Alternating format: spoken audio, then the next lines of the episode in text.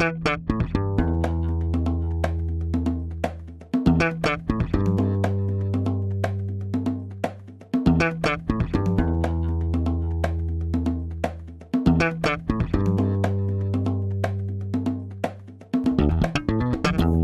é o Tapa da Mão Invisível, podcast destinado àqueles que querem ouvir ideias que abalam sociedades e não são ditas na mídia tradicional. Bem-vindo, Paulo Fux. A gente falou de ideias que são ditas na, mídia tradicional, né? O neoliberalismo, culpado de 10 a cada 10 citações de por que o Brasil não se desenvolveu, mas a gente entrevistou alguém que fez a defesa aí da, das ideias neoliberais e foi muito legal, então foi bem diferente da versão cartunista aí que vem da, da mídia tradicional. E a pauta, então, tratada foi o que é o tal do neoliberalismo, distinguindo, então, neoliberalismo e liberalismo, e exemplos de medidas liberais, então, o neoliberais, desculpa. Então, o Léo foi um ótimo convidado aí para a gente dar uma introduzida nesse tema. É, sobre o agradecimento, quem botou em contato? Importante. Muito obrigado ao Diogo Costa, do Millennium, que nos fez a ponte aí para o Léo. Exatamente, valeu, Diogo. E o Léo é Léo Monastério, é economista, pesquisador do IPEA Rio de Janeiro e professor do mestrado em economia do IDP Brasília. Uh, já foi professor visitante nas seguintes universidades: Cambridge, Universidade de Londres e Stanford. O TAPA é um oferecimento da DBI Contabilidade, a contabilidade que nos atende e que descomplica a sua vida junto ao Estado. Né? Eles têm 25 anos de experiência, mais de 300 clientes e vocês podem procurá-los no contato arroba dbicontabilidade.com.br ou no Instagram arroba dbicontabilidade para tirar aquela dúvida, estão pensando em trocar de contador ou de abrir sua empresa, dá uma conversada com eles, faz uma consulta gratuita ali e se vocês decidirem virar clientes deles, vocês vão ter isenção de quatro meses de honorários e mais a abertura gratuita da empresa com eles. É só procurá-los. Se você quer fazer parte da comunidade mais livre da internet, é só entrar em tapadamainvisível.com.br barra comunidade, entra lá, faça sua contribuição mensal, você vai receber no seu e-mail um convite para entrar no nosso Discord, que acontece um monte de, de coisas lá dentro do nosso Discord.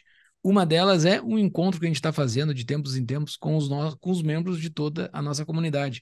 Então a gente faz uma videochamada uh, que dura uma hora e meia, duas horas, mais ou menos isso, assim, uma, uma hora e meia, Uh, e a gente conversa sobre os mais diversos temas com todos os membros da comunidade, quem aparece lá. Uh, o último foi bem legal, a gente falou sobre temas que não são disso da mídia tradicional, com o pessoal que está espalhado por esse mundão aí. Foi bem divertido. É isso aí.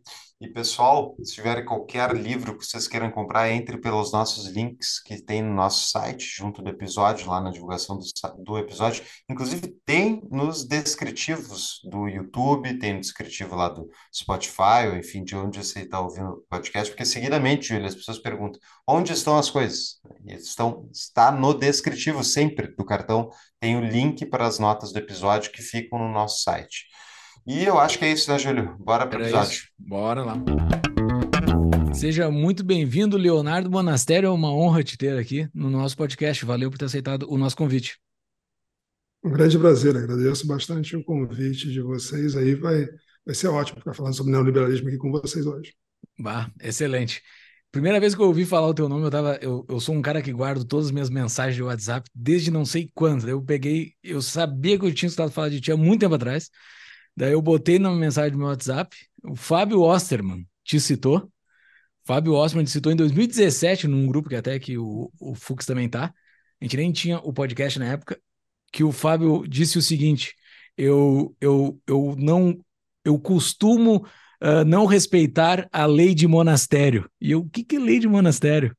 Que é a lei, como é que é? Que é uma regra, acho que é uma brincadeira tua, não sei como é que é, como, como que, que falam a lei de monastério, mas é não discutir com uma pessoa acima ou abaixo de um desvio padrão de você na internet. E o Fábio falou: eu segui o resvalo nessa lei, ele começa a falar com pessoas nada a ver, assim. É isso? Eu, eu, eu expliquei. É, não, não. A regra, a regra é. Já teve um amigo que disse que não sabe se a regra foi batizada porque, é, porque eu a criei ou porque eu sou o mais frequente violador da regra. Né?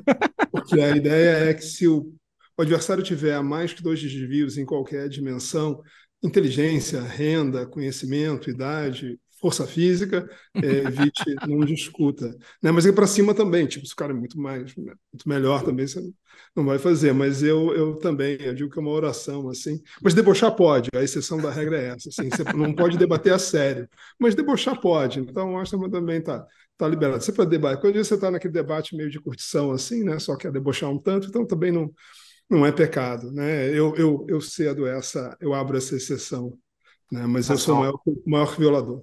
Mas não é bom debater, enfim, com um cara que está dois views acima, por exemplo, do número de seguidores, porque tu acaba tendo uma chance de aumentar a tua base, né? É, eu, eu não tinha pensado em número de seguidores, mas acho que talvez, bom, talvez inclua também, né? Porque o cara joga para a plateia demais, não sei também. Você joga para você, para os seguidores também, pode não ser uma boa, né? É, mas eu, como eu disse, eu, eu sou um, um dos mais frequentes violadores também. Né? Muito ativo no Twitter.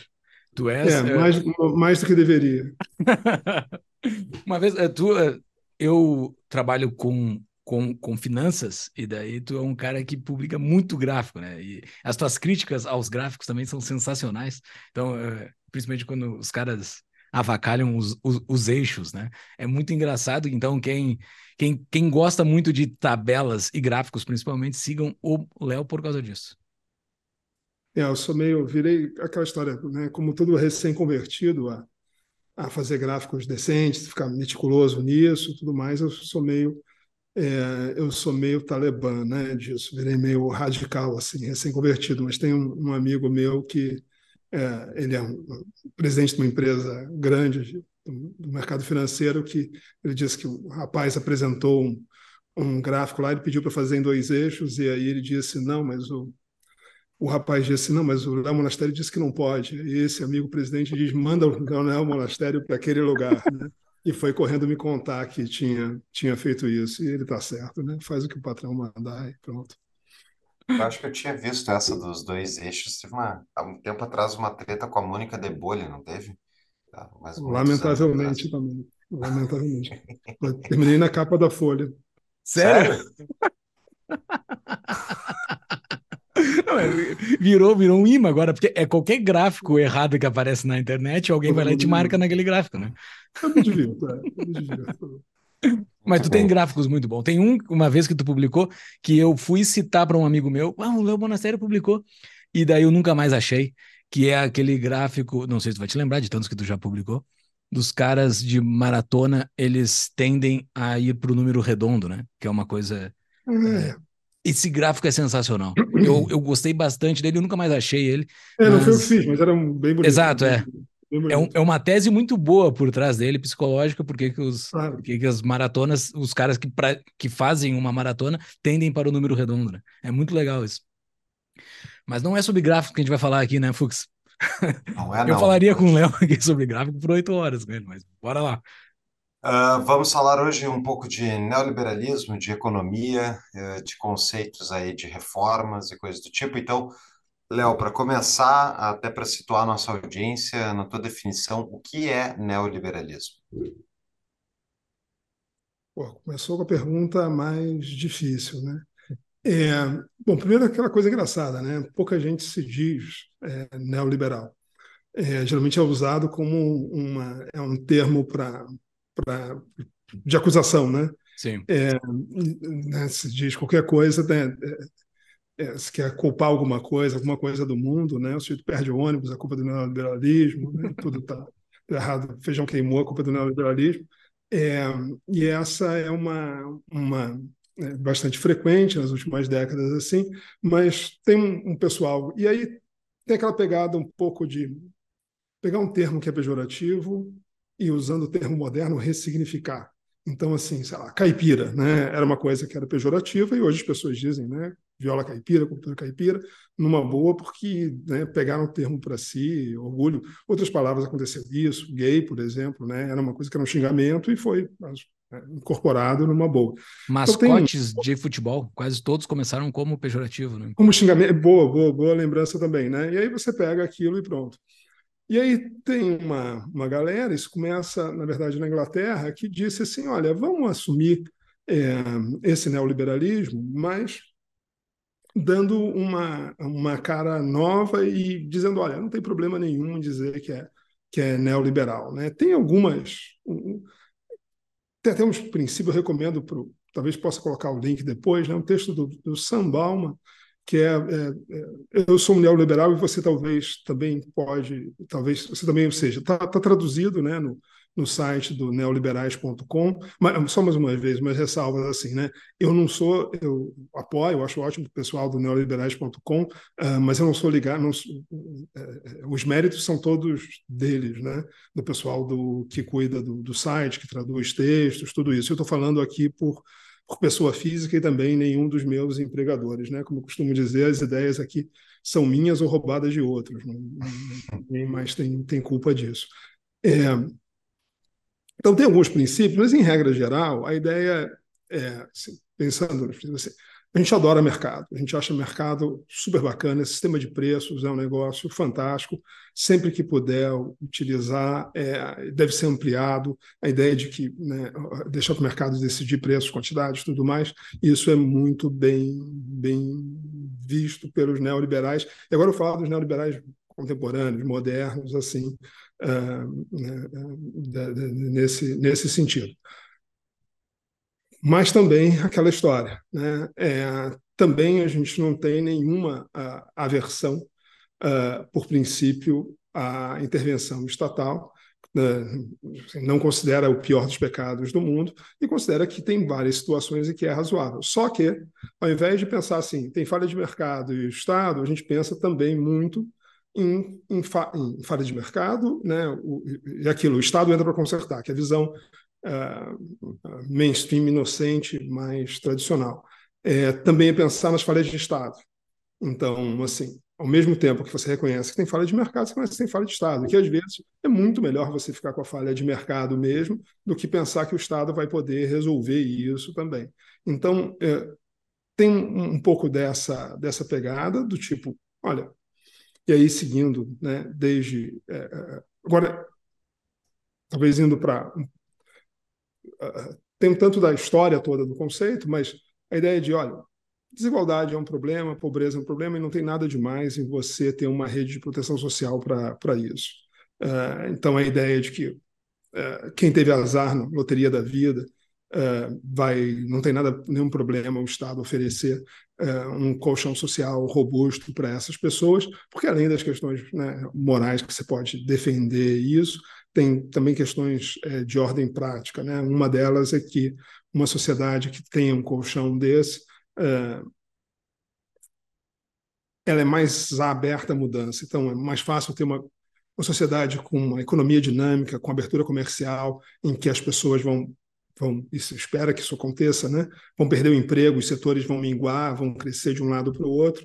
É muito mais estável socialmente, uma sociedade em que você tem um colchão social para amortecedores, para que essas pessoas possam mudar de setores e elas não vão votar num candidato que prefere uma economia fechada, mais segurança, talvez mais populismo, coisas do, do gênero. E, e tem visões assim que eu acho que diferenciam também essa, essa agora não tanto pensando nos princípios é, colocados ali no papel, mas toda essa vendo que as pessoas que se identificam com esse neoliberalismo vem o mundo, tem a visão, primeiro, um, um otimismo geral, né? não tem aquela visão é, de que o bom estava no passado. Não, a ideia é que o mundo está cada vez melhor, está ficando cada vez melhor e vai ficar cada vez melhor. Um certo otimismo é, tecnológico também é, e econômico, de que no longo prazo estaremos todos salvos, né? O, o, progresso tecnológico. Então tem uma tem uma certa simpatia por por, uh, por competição, por inovação, e percebendo que isso é, é motor da sociedade no longo prazo e, e, e, da economia no longo prazo, e a gente só tem razão para imaginar que uh, uh, isso vai melhorar com o tempo. Então, enquanto algumas escolas têm uma narrativa meio de ah, o bom estava no passado, tradicional, uma, uma visão né, reacionária ou conservadora, é, quem, se, quem tem essa visão é, é, desse neoliberalismo né, mais, mais contemporâneo, a, a, visão é muito mais é, otimista, né, mais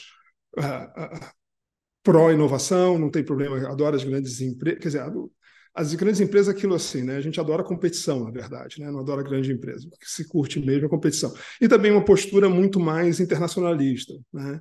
No sentido em que o que importa é o bem-estar dos indivíduos e o bem-estar de um brasileiro faz tanto quanto o bem-estar de um chinês, de um inglês. O que importa são os indivíduos. Então, uma boa parte do, desses adeptos são abertos de diminuição de restrições à imigração, né, ou, ou open borders mesmo, né, uh, uh, uh, ou então, ao menos, aliviar bastante as restrições e, e, um tanto de regulamentação, né? O lema meio debochado, que é uma agenda muito mais americana do que brasileira, né?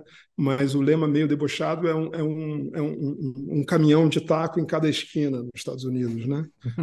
é, porque é isso, né? Vamos desregulamentar mercado, então tem uma coisa meio internacional, né? Vamos ter caminhão de, de taco truck em cada esquina e pronto, né? E também uma agenda que não é tanto brasileira, tem um pouco disso também, no Brasil é, tem um pouquinho de importância, que é a ideia de, mas no, nos países envolvidos é muito forte, a ideia de yes in my backyard, né, de regulamentar os, o, o, o, um tanto né, os mercados imobiliários urbanos. Né? Então, pode construir, densidade é uma coisa legal, a gente adora densidade, a gente adora cidade grande, é, é, esse tipo de, de pegada. Então, assim, grosso modo é isso, tem milhões de outros. É, de outras, se quiserem, posso falar do, do, tipo assim, várias vezes que neoliberalismo surgiu, né, a expressão, mas se for pensar no, no neoliberalismo é, é, contemporâneo, esse aí que, né, que eu tô que, é, que, que eu confesso, tem um pouco de provocação, né? Tipo assim, ah, dizer, é neoliberal, sim, em vez de dizer, não, eu sou. No fundo, somos economistas de centro, mais liberal, que no resto do mundo seria um economista de centro. No Brasil, ser um economista de centro parece que você é o Mises ou Hayek, né? Mas né, em algum nos países aquelas coisas do Brasil, né? Então é, dizer que é de centro não ia ter muita graça. Então melhor dizer que é neoliberal e se divertir brigando com quem está a dois desvios ideológicos. se falar que é de centro, o pessoal vai pensar que é PMDB, né? Daí vai é, é, é, é, um ruidão assim de, de é. gigantesco. Uma breve pausa para uma propaganda especial. Nós do Tapa nos preocupamos em ofertar somente patrocinadores validados e sérios. Graças à ampliação do número de episódios, estamos agora com espaços disponíveis na nossa grade. Se você tem interesse em uma audiência diferenciada e nacional, o Tapa é o programa para você. Temos patrocinadores de muito tempo que atestam. Patrocinar o Tapa vale a pena. Caso você tenha interesse em saber mais, nos envie um e-mail Contato arroba tdmi.com.br.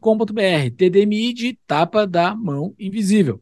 Se você está ouvindo esse anúncio, o seu cliente também pode estar ouvindo. Voltamos ao programa.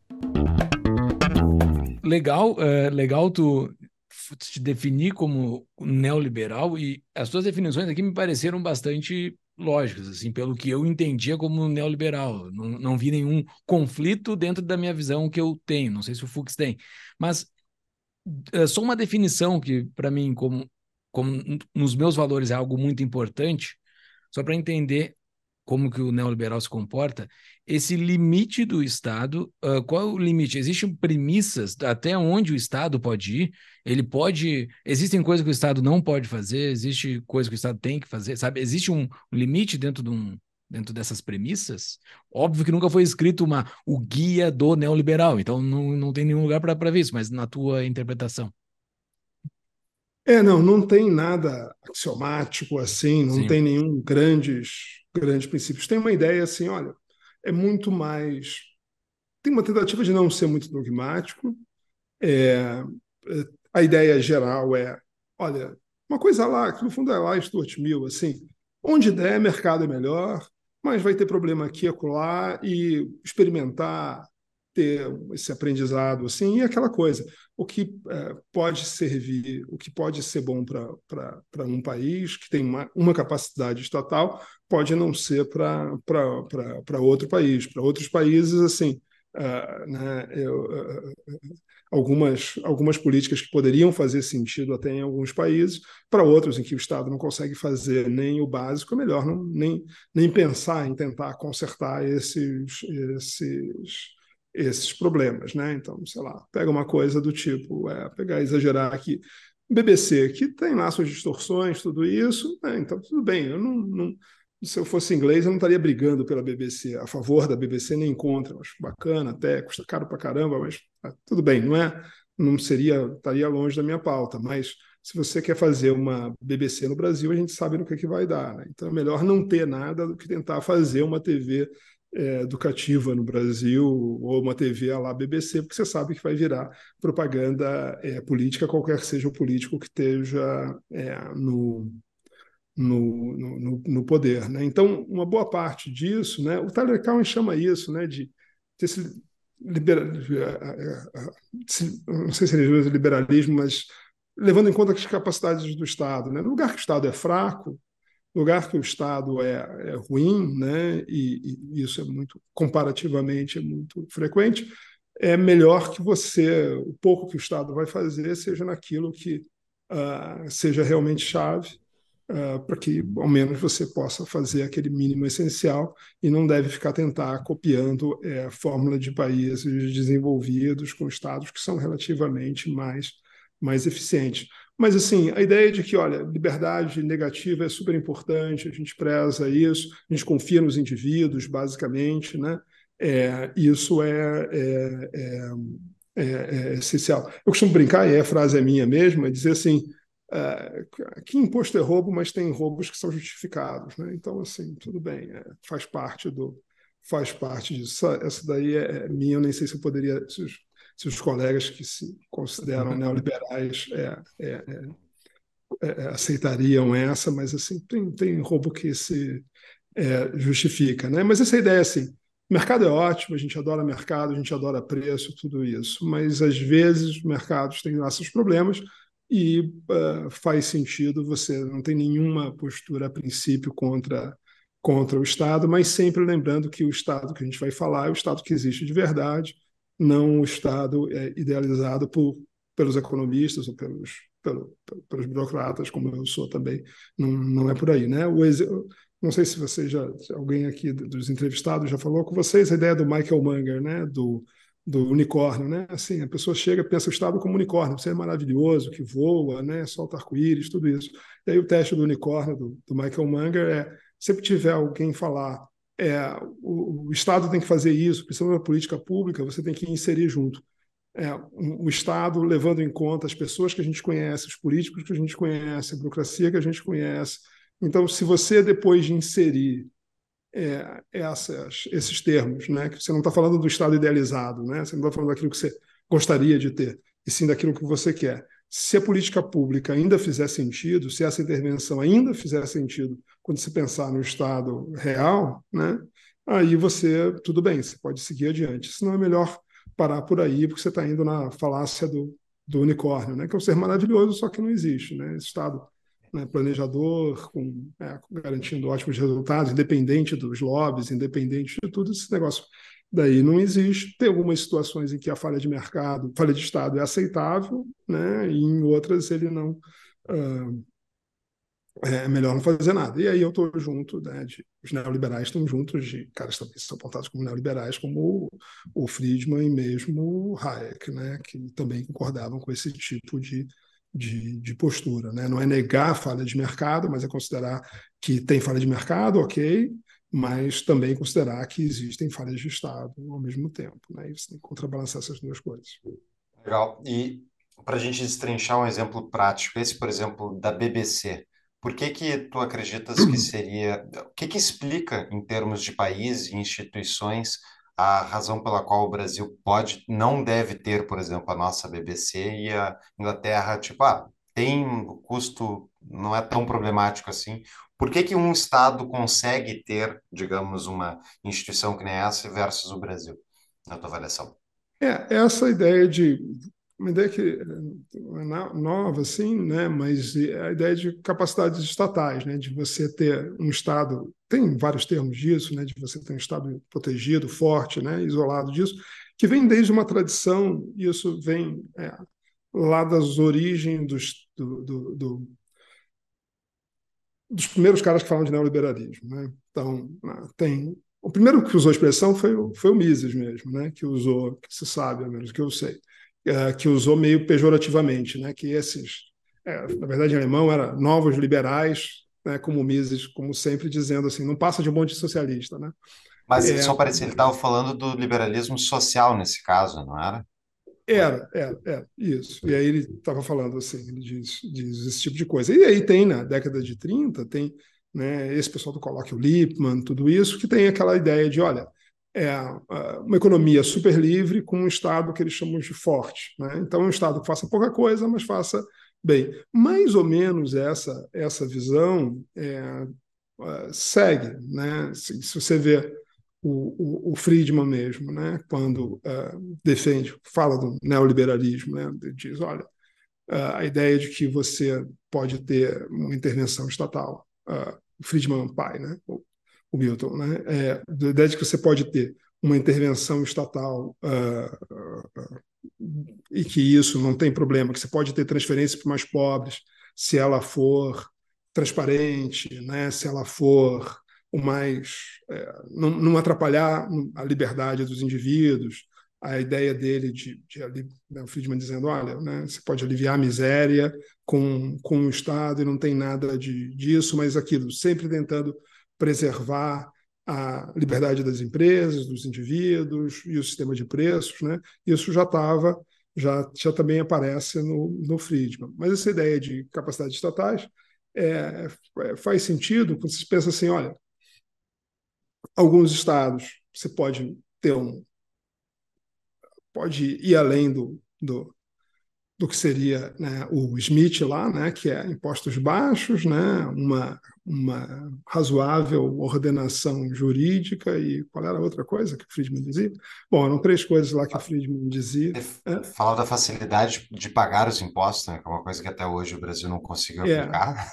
e tem mais... É, tem e é mais paz, né? Paz, paz, eu acho que é. Sendo que o próprio Friedman mesmo, depois, o próprio Friedman, o próprio Adam Smith, né, é, tem tem outras políticas, né, educação pública e tudo mais, tem mais coisas que ele defende mais à frente do livro. Mas a ideia da, né, depois da mão invisível, né, do, dali ele, ele né, mais à frente no, no livro ele, ele, tem essa postura. A ideia é que não me parece um absurdo. Você pensar o tamanho do Estado depende da qualidade dele, né? Então se se tem um Estado muito ruim, porque não tem muita capacidade, aí capacidade não é ter a burocracia. Essa burocracia está razoavelmente também protegida né, é, da, de lobbies, de políticos, de tudo isso. Né? Pegando um exemplo mais, mais, é, mais simples que tem. Tipo, como economista mainstream, você aprende que, olha, tem situações em que, por razões econômicas, política industrial faz sentido. Né? Sim, é, tem. Até que tem. Tem uma, umas situações que você pode imaginar isso. Só que né, tudo isso é condicional à capacidade que o Estado tem de é, implementar isso é, de forma minimamente adequada e tudo mais. Uma coisa que é possível na teoria, outra coisa que é o que vai acontecer na prática. Está né? Tá acontecendo agora mesmo com a história do, da Bolsa Anfávia, né? que você está a Anfávia, a incapacidade do governo brasileiro de fazer uma política industrial que tivesse um mínimo de sentido, né, que resistisse. Eu costumo dizer, né, ensino, dou aula de avaliação de impacto, mas tem coisa que é quatro operações, né? Assim, política, políticas públicas que não resistem às quatro operações. Então, assim, é, essa coisa da, da Anfave é uma boa amostra de que você conseguiu fazer uma transferência só de, de renda é, e que não tem nenhuma lógica econômica mesmo que justifique é, isso. Né? Então, esse, essa só esse, o da Anfávia é um negócio automobilístico, né? É isso. É o desconto para o carro novo, o carro que hoje popular. já é o, o carro popular, né? O carro uhum. é, é coisa que o, o, o, o Haddad parece que vai dizer hoje que vai ser prorrogado, né? Então, assim, é, então esse tipo de ficar mexendo no sistema de preços, esculhambando o sistema de preços, assim, é o tipo de coisa que você sabe que no Brasil não dá certo e não dá certo na boa parte do mundo, né? Sim, política industrial eu sou bastante bastante cético porque né, o, o, geralmente o caso é na Coreia deu certo, mesmo na Coreia tem um monte de gente que diz que não, né? Então é, é, é, teria dado certo de qualquer forma. O importante para a Coreia foi a abertura comercial e tudo isso. Então é, é aquela aquela coisa que as pessoas é, veja a Coreia, né, que deu certo, você esquece todos os outros países que deu errado. Né?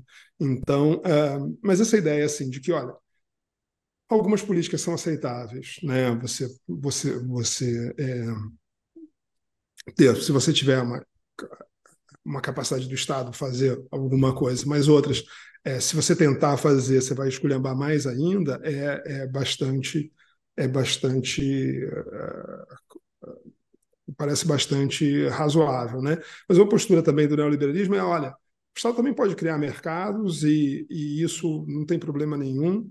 Uh, do tipo, né, direitos. A gente, a gente adora tanto mercado que a ideia de direitos de poluição, né, de você poder mercados que não existem ainda e poderiam existir, uh, e isso é muito bem-vindo. Né? Então você precisa de uma estrutura legal para esse tipo de coisa e também pode ser criado dentro do, dentro do Estado. Né? Então isso também, essa, essa mesma pegada, né? a gente gosta, adora o sistema de preços, gosta tanto que a gente quer que ele seja expandido né, muito, muito menos regulado e muito mais expandido é, é bem-vindo. Né? Então, ao invés de você proibir toda a poluição, um sistema de, de, de, de troca de, de, né, de, de crédito de carbono, pode ser de várias formas, isso também é muito, é muito bem-vindo. Uma pausa no nosso episódio. Já pensou em ter uma vida com mais liberdade e menos impostos? A CETI tem uma equipe de consultores especializados em imigração, nomadismo, offshores e cidadanias, cobrindo mais de 75 países. Junte-se a mais de uma centena de clientes e viva a vida dos seus sonhos enquanto não dá mais um centavo ao Estado, de forma 100% legal. Entre pelo site tapanamainvisível.com.br barra bandeiras ou, se você estiver assistindo pelo YouTube, acesse o QR Code abaixo e agende uma conversa sem compromisso, porque a sua vida te pertence voltamos ao episódio. Deixa eu só fazer um, uma, uma dúvida rápida, Léo. Uh, tu conhece o caso ali do, não é bem privatização, mas da cotização do, cotização, isso, do Mar do Norte ali da Islândia para pescadores? Eles não sei se se enquadrariam não. nisso. Ah, tá. Teve há muitos anos, é, teve há muitos anos atrás uma palestra de um, enfim, o cara da Islândia veio no, no Fórum da Liberdade aqui, eu vou botar nas notas do episódio, e ele falou como o governo uh, ele fez cotas para exploração marítima do mar para evitar uh, sobrepesca e coisas do tipo, e assim conseguiu que a população de peixes continuasse, não, não, não decaísse, digamos, ali naquela região, e era um mar aberto e tal, não sei nem como eles aplicaram, mas eu vou... Não tinha essa... preço, não tinha, o cara podia é, vender a tua cota... Eu, acredito, eu não sei mais detalhes. Faz uns 10 anos que eu vi essa palestra, mas acho que é por isso que eu queria perguntar. Mas é. vou botar nas notas. Em sala de aula, eu costumo brincar que uma das provas que o Estado pode funcionar, mesmo às vezes um Estado que não é uma grande coisa, é que o, o, o maravilhoso ah, prato tailandês, o macarrão pad thai, é uma, uma, foi resultado de um concurso é, é estatal, né? Você fez um... Sério? Fez, não sabia disso. É, foi, foram escolher um prato nacional e alguém fez e aí virou o prato nacional. Então, assim, claro, né? Tô, tô pegando uma, um, um, entre entre outras coisas que o Estado fez, entre é, Holocausto, Grande Salto Adiante e tudo mais, e Pad Thai, é claro que o Pad Thai não faz nem cócegas no mal que o, que o Estado já fez. Mas pegando o caso, assim, é, vacinação, pesquisa básica, tudo isso que todo mundo meio que concorda que, olha, né, é, é todo mundo, né, assim, estudo tudo mais, concorda que é, que é razoável. Né? Como você vai se afastando disso? Hoje mesmo eu coloquei no Twitter ali, olha só, né? Querem que o Brasil tenha submarino nuclear, querem que o Brasil tenha é, é, é, é foguete lá para Alcântara, tudo mais. Então, vamos fazer a combinação. Quando todo brasileiro tiver esgoto e todo mundo for alfabetizado sobre as quatro operações, aí pode ter. Eu acho que podia ser um requisito bom, assim, né? É, então, antes de começar a brincar de, de superpotência, de ficar com fantasias nucleares e tudo isso, primeiro vamos resolver o básico. E a, e a, e a ideia é simples, né? Assim, tipo, o Estado tem, tem, é bastante limitado, então você não pode ficar gastando recursos do Estado para fazer coisas absolutamente é, é, pouco importantes, né? só por vaidade. Né? Sim.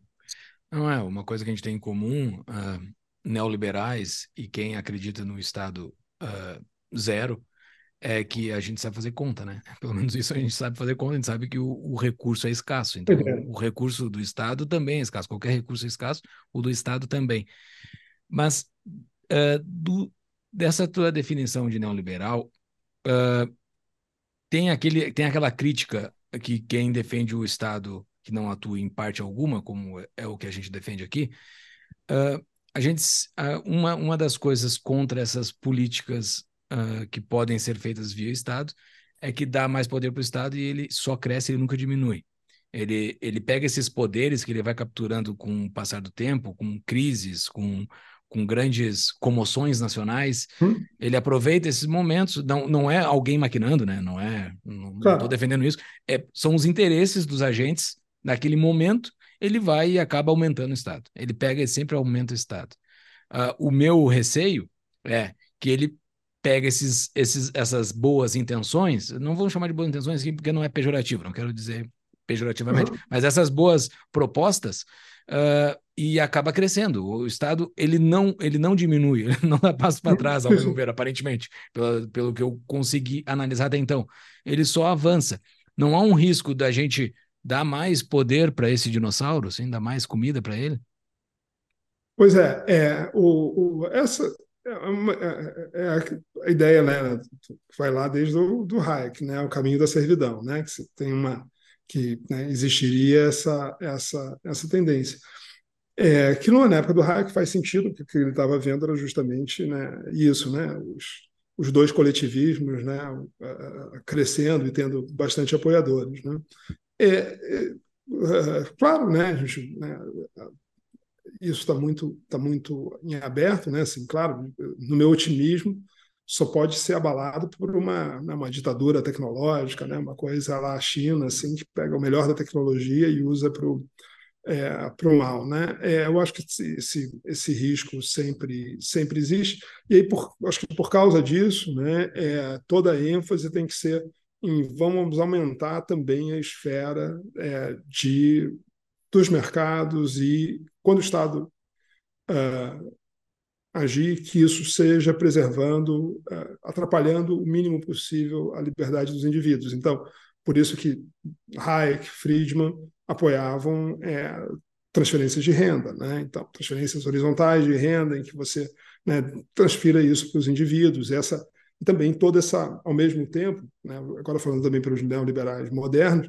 também, né, os neoliberais contemporâneos, que eu estou me referindo agora, também essa ideia de, né, de liberação também do, na, na, na, nas coisas que uh, estão da alçada apenas do, do indivíduo. Né? Então, a liberação de drogas, tudo isso, as coisas comportamentais, né? Casa, tipo, né? casamento pode ser com qualquer. Isso daí eu acho que tem que ser, né? pode ser por quem quiser, né? não vejo problema nenhum nisso. Acho que os neoliberais são muito progressistas nesse, nesse, nesse, nesse lado, porque muitas vezes que eu vejo é que o pessoal que reclama do aumento do Estado via, via só impostos é, não presta atenção de quanto que você tem espaço para aumentar a liberdade humana em outras dimensões, e que muitas vezes eles ignoravam. Né?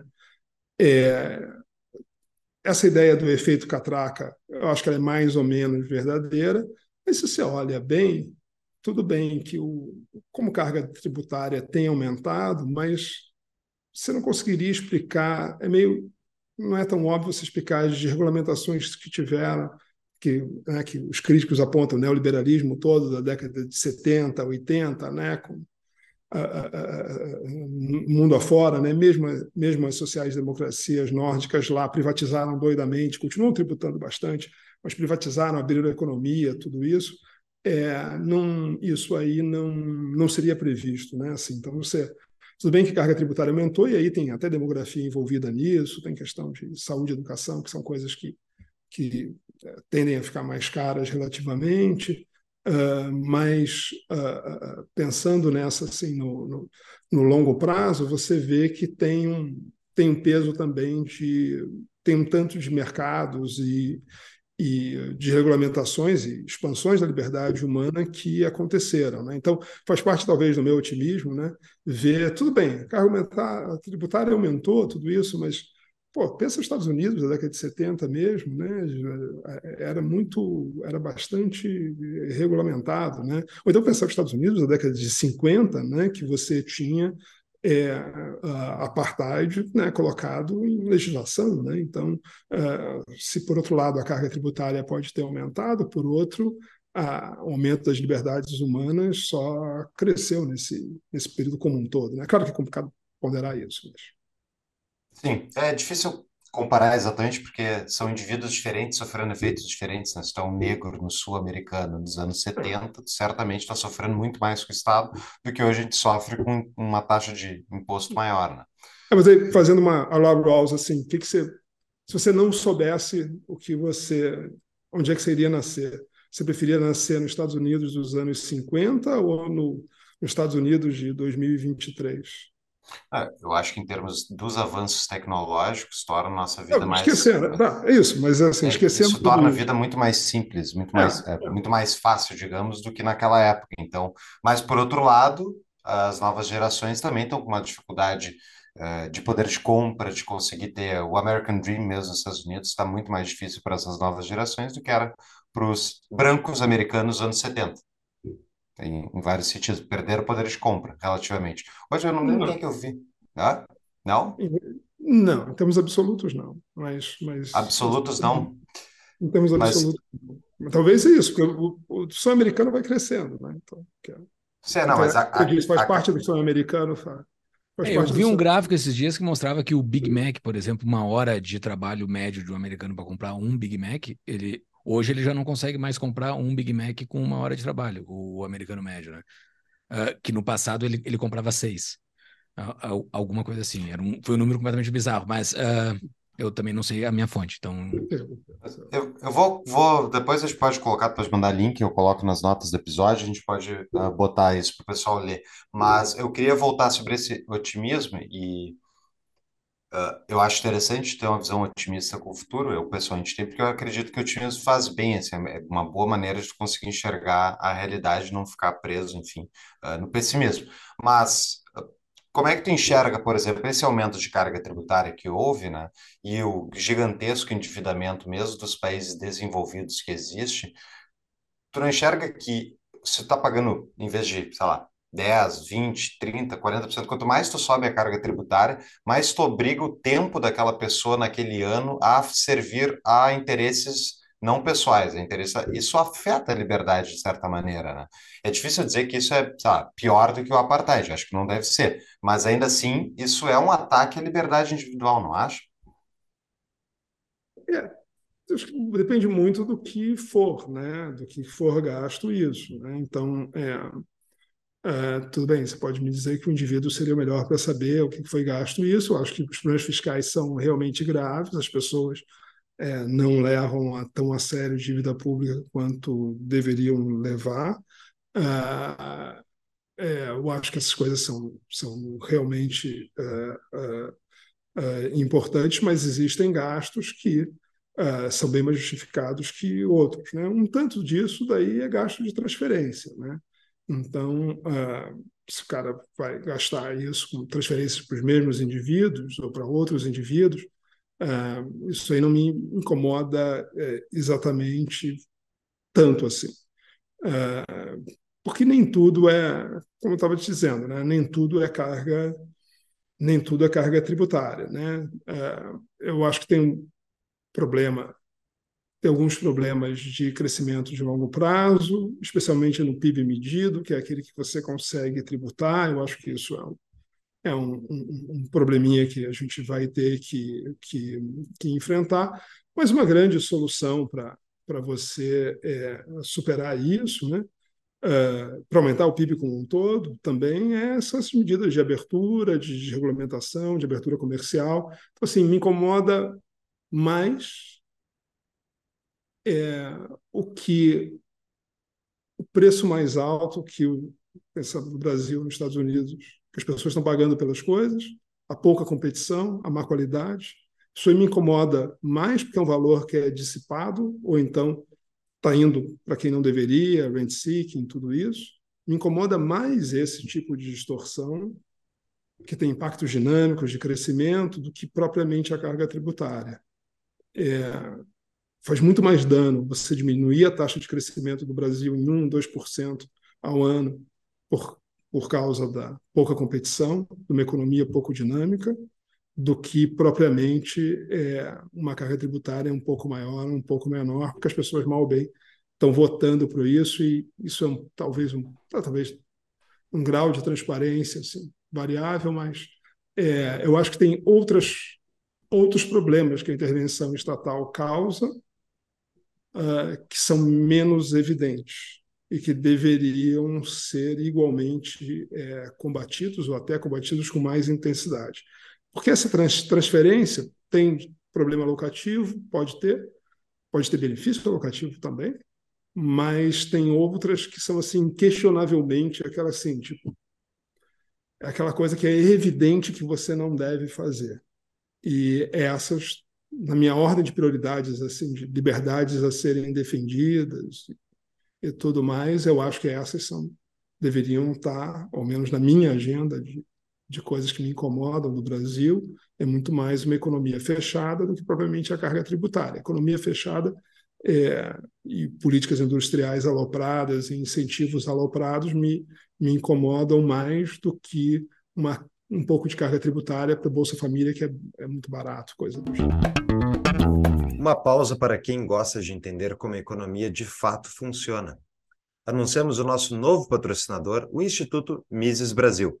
O Instituto está com um site novo, com o maior acervo de artigos em defesa da liberdade do país, além de informações de cursos e das suas pós-graduações. Eles têm duas pós-graduações hoje em dia, a em Economia da Escola Austríaca e Direito, Ciência Política e Liberalismo. Fora isso, vocês têm muito mais conteúdo como Clube Mises e outras coisas lá no site novo, então, que é mises.org.br ajude a difundir ideias da liberdade e a construir um Brasil mais livre. Voltamos ao episódio. Eu, esse negócio do Bolsa Família, eu já falei falei inúmeras vezes, acho até no tapa já falei isso, eh, enfim, me incomodava muito de ver, acho que felizmente saiu um pouco isso do discurso liberal brasileiro, era o pessoal batia no Bolsa Família como se o Bolsa Família fosse o problema do Brasil, e ao meu ver não é. Entre todas as coisas que eu cortaria, eu também cortaria o Bolsa Família, mas seria a última, a mais importante justamente para cortar, eu concordo, transferência para gente rica e tal, o Brasil é rei de fazer isso, subsidiar a gente que já tem dinheiro, mas tu não acha que a tributação elevada é o que impede os pobres de saírem da miséria? Porque eu entendo, eles não têm saneamento básico, eles não têm educação. Mas, mas vamos pensar na renda dele. Na renda dele, o cara ganha mil reais. Se ele paga 30% de imposto de consumo, ele paga 30% para o Estado. E o Estado reverte isso para ele muito pouco. Não era melhor ele ter ficado com os 30%?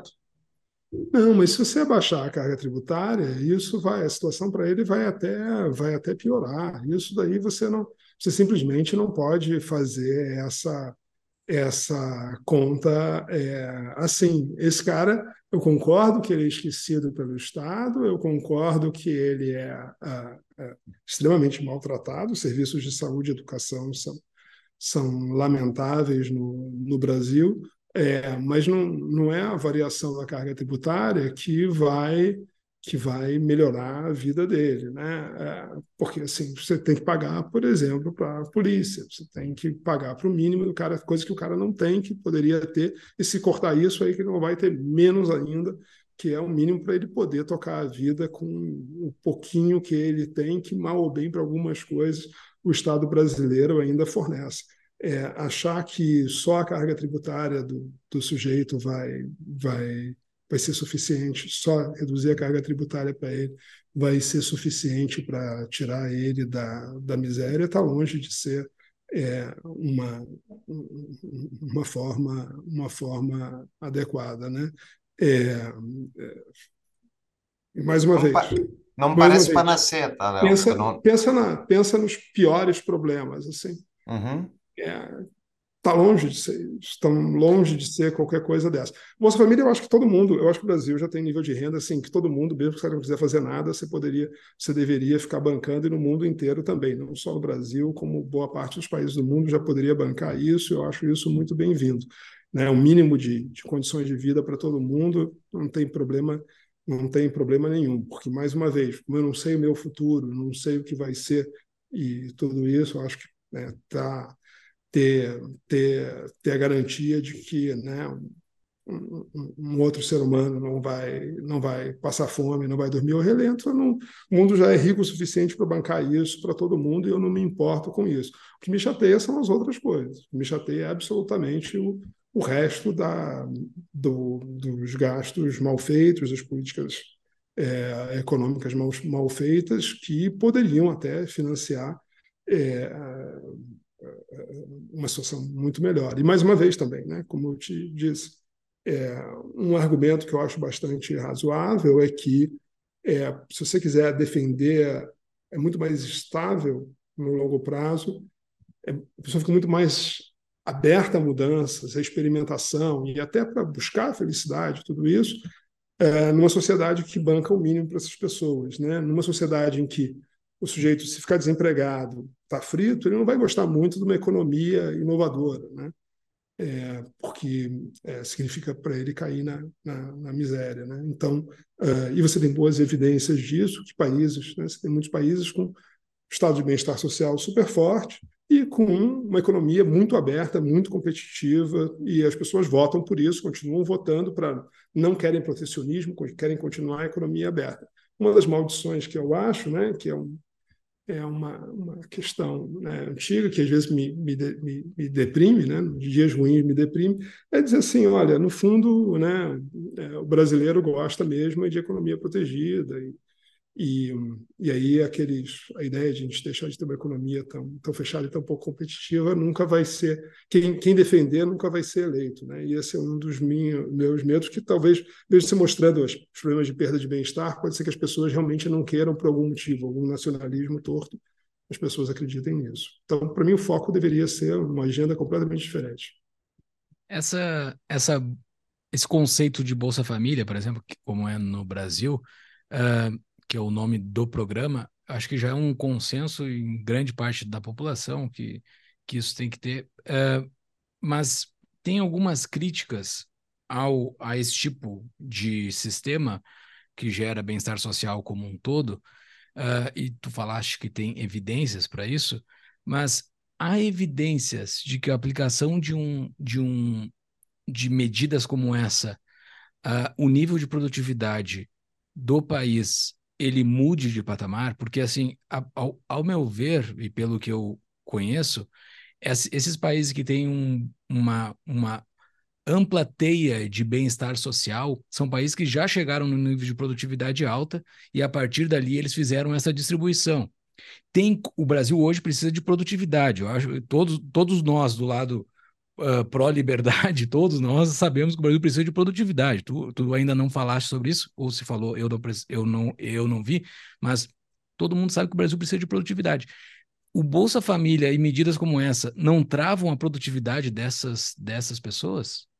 Não, não, porque, vamos lá, é, o Brasil tem mais ou menos hoje a renda que a renda per capita que a Inglaterra tinha ah, lá pelos anos pouco antes, um pouco depois da guerra né, da, da, Segunda Guerra.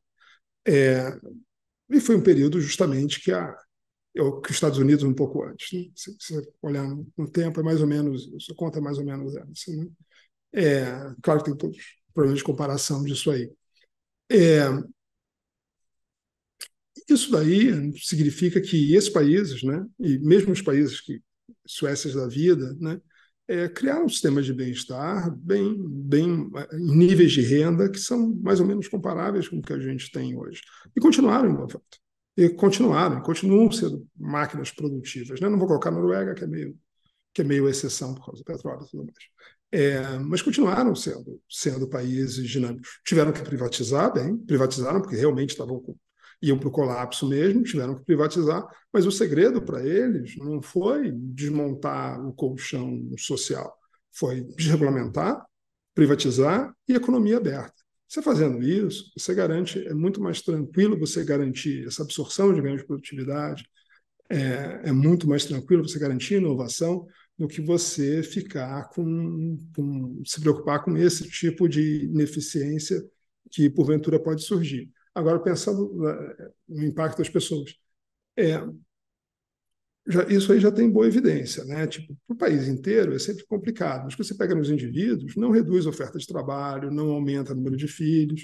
É, tem uns trabalhos que até encontram até aumento da oferta de trabalho, né? porque o cara agora tem mais ou menos o mínimo para começar a estruturar a estruturar a vida dele, né? Tem mecanismos que, que acontecem que são mais sutis, mas mesmo em teoria micro, super mainstream, uma transferência de renda não faz o cara trabalhar menos, não, né? Tudo depende. Então não tem, não tem nenhum, nenhuma, nenhuma garantia, nem teórica, nem empírica, que o sujeito vai trabalhar menos. Vai aumento de carga tributária, dá alguma distorção né, na economia, como todo todo imposto é, dá, mas aquilo, aquele ponto, né? 1% do PIB, 2% do PIB, você tira isso aí em uma taxa de crescimento um pouquinho mais alta. Via o quê? Via o que realmente importa, né? que é inovação, que é a competição. Se você resolve com isso, se a economia fica mais dinâmica, se os setores ficam mais dinâmicos, você não congela a estrutura produtiva da economia, como muita gente parece que quer, né? defender os interesses já estabelecidos, né? as regiões estabelecidas, né? tudo, tudo isso, setores politicamente poderosos, é, a mágica tá, acontece. Assim, e aquela, todas aquelas ineficiências estáticas que você tem é, são irrelevantes no final das contas, né? porque você absorve tudo isso crescendo mais, que é o que, que, é o que a gente precisa, né? esse ganho de produtividade que vai acontecer. Esse é o, é o ponto né, central. Né? Abertura comercial, e gera ganho de produtividade. Isso daí todo mundo vai te dizer que sim, e é, e é coisa que o Brasil é bizarramente fechado. Isso, isso me espanta que né, eu tendo sido uma, uma criança dos anos 80, quando o Brasil era meio, sei lá, exagerando um pouco, a Alemanha Oriental fazia de tudo e fazia de tudo mal, e continuou um tanto assim, né? É, me impressiona como as pessoas têm essa visão de que, e os críticos que apontam, criticam o neoliberalismo, ainda acham que ah não, que o liberalismo abriu, arrombou a economia, o Brasil continua ridiculamente fechado, ridiculamente cheio de restrição, mas as pessoas têm uma visão muito bizarramente distorcida é, disso e acham que a economia brasileira é muito aberta, que eu não sei de onde é que tiraram isso. Então, é, é, eu acho que todas essas é, possíveis ineficiências estáticas que podem vir de uma carga tributária maior, para mim, tudo isso é, é irrelevante no conjunto geral das, das das coisas. Né? Assim, outros ganhos que podem, que estão disponíveis e que fáceis de pegar e que não, não são capturados, né? que não estão, são disponibilizados. Vamos, vamos destrinchar isso aí do, da abertura comercial. Uma das razões que as pessoas muitas vezes se posicionam contra a abertura comercial é que, eh, dado o embaraço, enfim, embaraço tributário, a dificuldade de tu pagar impostos no Brasil, a dificuldade de tu operar um negócio no Brasil, uh, e mais enfim, todas as restrições que o Estado impõe ao empreendedor tornam ele não competitivo versus uma competição internacional. E que se tu abrisse a economia, tu geraria que as empresas nacionais quebrariam e empregaria, digamos, tudo aí para os estrangeiros. É uma crítica comum que as pessoas fazem. Por que que, enfim, qual é o teu posicionamento sobre isso? Não, é, essa assim, já temos condições diferentes, assim, bom, vamos lá. É, a competição é, como é que chama? É, é injusta, né? Competição, né? competição injusta. Desleal. Desleal, desleal, que isso. Toda competição é desleal, né? É, tirando, claro, tirando tacar fogo na fábrica do vizinho, né? Você está tentando passar a perna dele e vender mais barato que ele. Então, todo mundo tem diferenças de, de condições. Todo mundo pode pegar o problema do seu país e justificar com isso. É o que, né, desde Davi Ricardo lá se aprendeu é que é, vão existir essas diferenças de custo e os países vão acabar. O melhor que eles fazem é se especializar naquilo que eles ou fazem muito bem ou não fazem tão mal assim relativamente. E, é, e, o, e, o, e, o, essa fantasia de que ah não primeiro precisamos primeiro equalizar as condições todas é, para depois competir é aquela história assim nunca vai acontecer né? O sujeito sempre vai dizer não veja bem minha né, tem um problema aqui, né, é, é, é, minha mão de obra é muito cara, muito barata, né, o sujeito quando está quando tá, é, a economia está crescendo, o cara diz que né, ah, o mercado de trabalho está muito aquecido, quando está em crise ele tem que proteger, porque senão vai demitir. Né, então, tem, o sujeito tem que proteger por absolutamente todos os, os motivos. É, isso é uma, uma, uma desculpa é, esfarrapada, e até, vamos dizer assim, tá, o problema é esse. Então, que tal a gente abrir, daí vocês começarem a brigar por, por essas condições, começarem a brigar por, é, por esse tipo de, é, de por, por reduzir o custo do Brasil e assim por diante. E aquela história, né? É, claro, vai ter gente que vai quebrar, sim, e tem que quebrar. Não tem nada de errado que eles que eles quebrem, né? Eu, eu fico é, eu acho até engraçado, né? Os colegas mais heterodoxos que se dizem chupeterianos, heterodoxos à esquerda, né? à esquerda, né? É, que se dizem chupeterianos, tudo mais, né? O grande economista austríaco, né?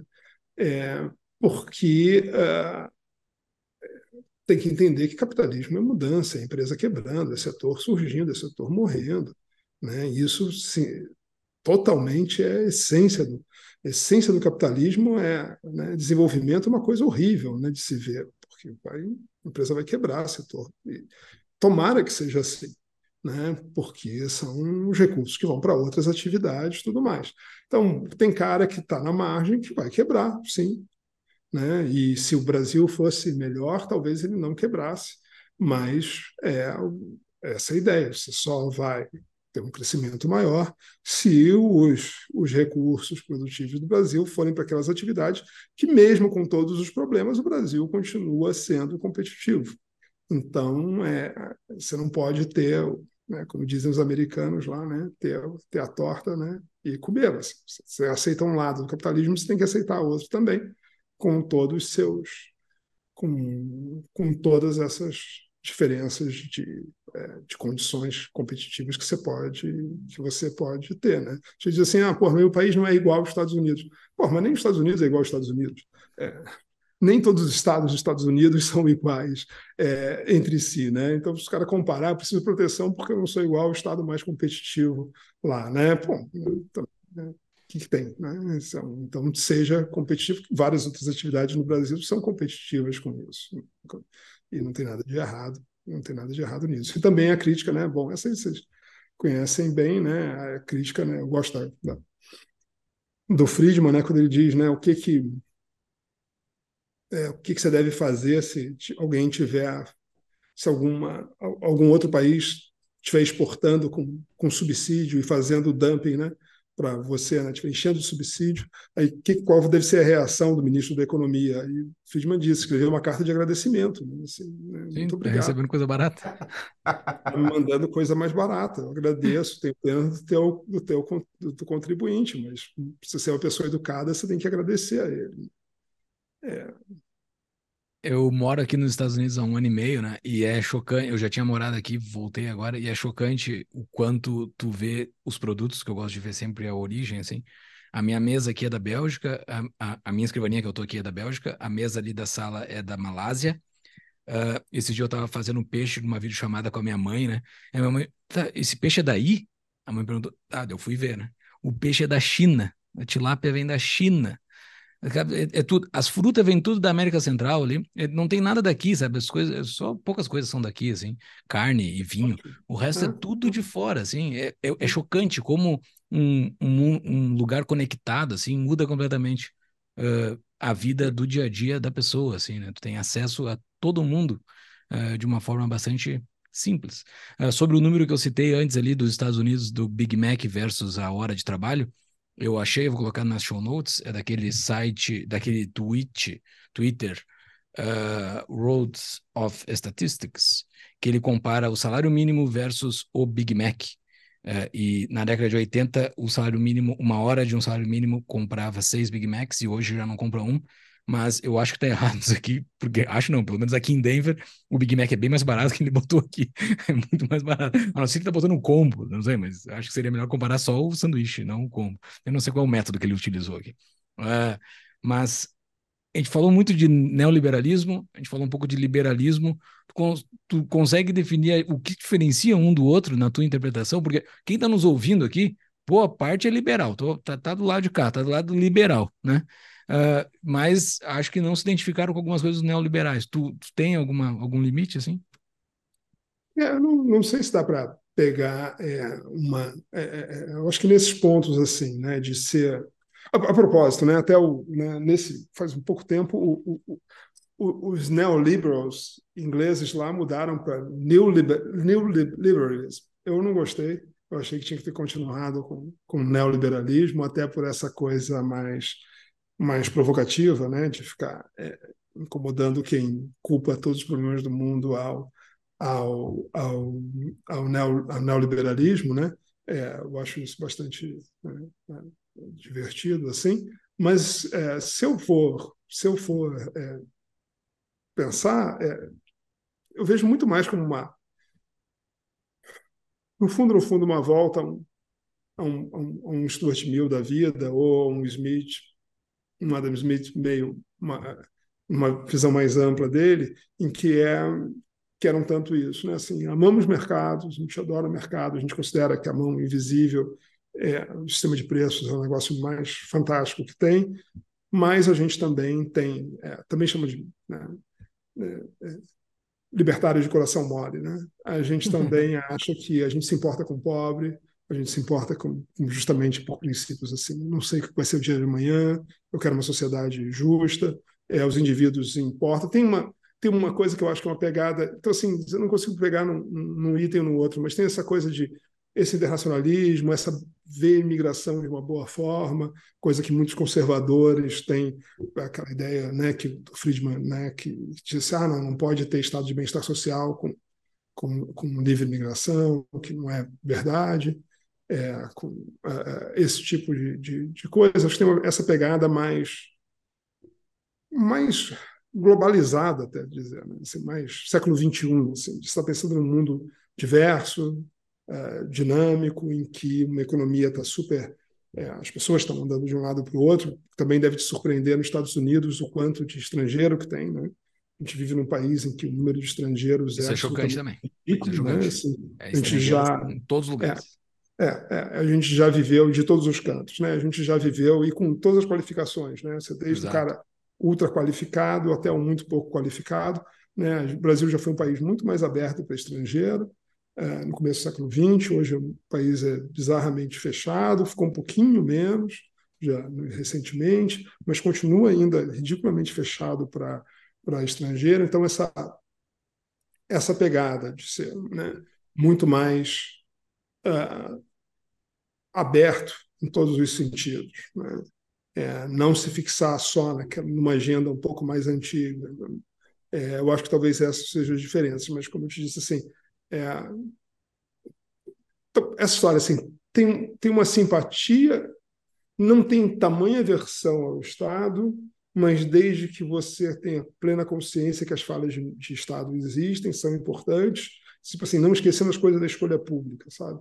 E vendo, olha, em cada situação vai se ver, em cada país pode ser diferente, essa meio a, a aceitar essa diversidade das experiências liberais, né? que você pode ter liberalismos de várias formas, é, um, um, uma carga tributária alta e ser muito aberto de outro lado, ou você pode ter o contrário, né?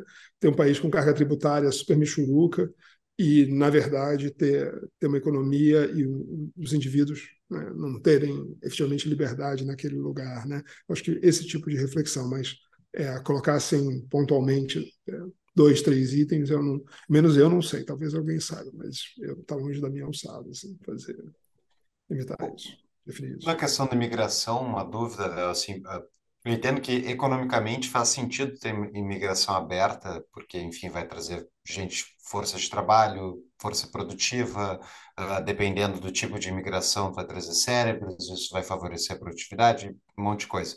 Mas um, isso é uma visão muito econômica do, da questão da imigração. E a maior parte das vezes que eu vejo restrições à imigração, especialmente em países desenvolvidos, pega lá a Europa eh, como um todo, muito problema em relação à imigração completamente aberta da África, porque se num país pequeno tu recebendo um influxo muito grande de imigrantes, digamos muçulmanos, num país cristão, tu vai alterar a configuração e os valores daquela sociedade.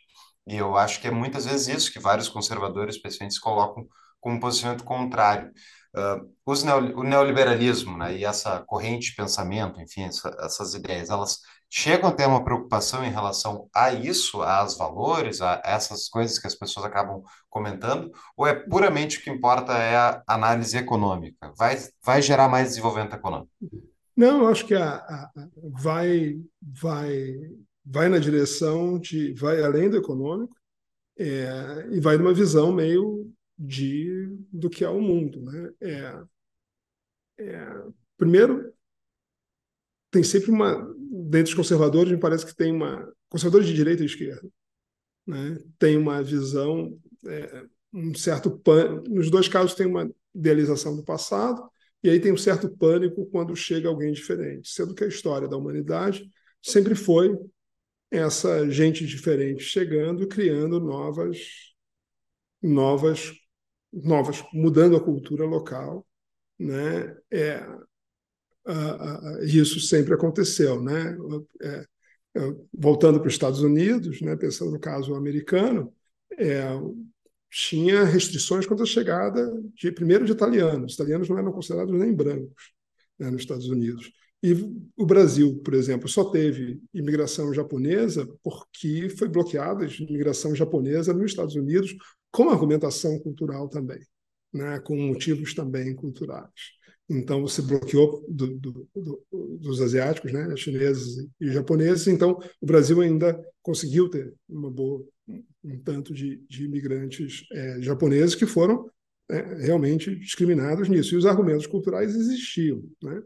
É, a defesa, é, economicamente, ok, todo mundo, né? Tipo, você está recebendo gente em idade de trabalho, quem imigra justamente é o mais empreendedor, é, é o cara mais, né, mais, mais, motivado. E essa, essa visão né, de que né, você, as coisas vão sendo absorvidas pela sociedade com o tempo, né, é, é, é fazem, fazem fazer parte da cultura, né, é, né, eu li um caso muito interessante do, né, do, quando a comida deixa de sair, ela sai do corredor étnico e vai para o corredor em geral do supermercado, né, dos Estados Unidos. Né? Comida italiana fazia parte do corredor étnico até a década de 70. E depois ela passou a estar tá, tá, tá, tá disseminada em todos os, os corredores. Né? Então, a comida coreana talvez está saindo, a comida chinesa está deixando de sair do, da, do setor étnico e passa a fazer parte, você chama de comida. Né? Então, uma hora aquilo, aquilo é, é visto de uma forma qualquer. É, você pensa na, na, na, no ponto de vista cultural. E aí eu falo de cozinha, não só porque está perto do jantar, né, mas também porque eu gosto do assunto. É, o prato típico, né, é, o prato mais encontrado em restaurante indiano na Inglaterra, né, que é tikka masala, foi criado na Inglaterra. Não existe, não existia na Índia, agora já existe, né? É, é, doner kebab, é, que é o prato mais prato muito consumido na Alemanha. É, o, o tikka masala é o prato do, do, do predileto do príncipe Charles, do rei Charles. É, doner kebab é uma criação um prato turco, mas criado em Berlim. E, uh, e você encontra em todo lugar. Então, uh, tem esse pânico uh, todo, mas eles não, não se vê que essas, esses imigrantes eles vão sendo é, incorporados na sociedade pelas gerações. É, você compara aqueles dados de o quanto que se fala da outra língua e é, nas, nas gerações seguintes e e isso aí vai sendo absorvido, tal como era o mesmo medo que você tinha na época de grandes migrações da, do final do século XIX, começo do século XX. Se dizia também que não ia. No Brasil mesmo, você teve tentativas de limitar é, migração é, germânica é, no Brasil, dizendo que eram germânica, né? Então, ou seja, não era nem a questão racista que teve no Brasil um monte, que era dizendo que eram era quistos germânicos que poderiam estar sendo formados dentro do Brasil e tudo isso. Então, você, você tem essa, essa versão cultural. É, tem, tem o Noah Smith que tem uma frase boa, né? É, é uma pessoa é um estrangeiro, é uma coisa assim do tipo, uma pessoa é um estrangeiro, dez é uma invasão, mas mil é o meu vizinho. É, chega uma hora que passa a ser teu vizinho e isso é incorporado e ele vai, vai absorvendo também. Né? Falam, ah, não, a taxa de natalidade dos muçulmanos né? É, cai rapidamente também. Depois que vão sendo incorporados na, na sociedade, o pessoal fica com esse pessimismo demográfico. E sem ver também, né? pelo amor de Deus, né? você está falando da Espanha, né? um lugar que pô, teve toda a influência é, árabe desde sempre, né? teve invasões árabes, teve de tudo. Né? Esses lugares são, são assim são absorvidos e faz parte da formação desses países das suas, e das suas é, é, trajetórias. Né? Então, se, se tem uma defesa cultural, é justamente do lado oposto, é dizer o seguinte: olha que maravilha, né? É, você tem gente de todo canto e eu posso é, usufruir a gama, a o número de Tá bem, talvez seja econômico demais ainda. O número de produtos culturais que eu tenho, de influências, eu, aumentou, a sociedade ficou mais diversa. Então, se tem uma outra defesa, mas que não está só no PIB, é dizer, olha, é, é assim e sempre foi assim. Né? Você ter esses imigrantes. Se o lugar não tiver, quando o lugar não tem imigrante nenhum, algum problema tem. Né?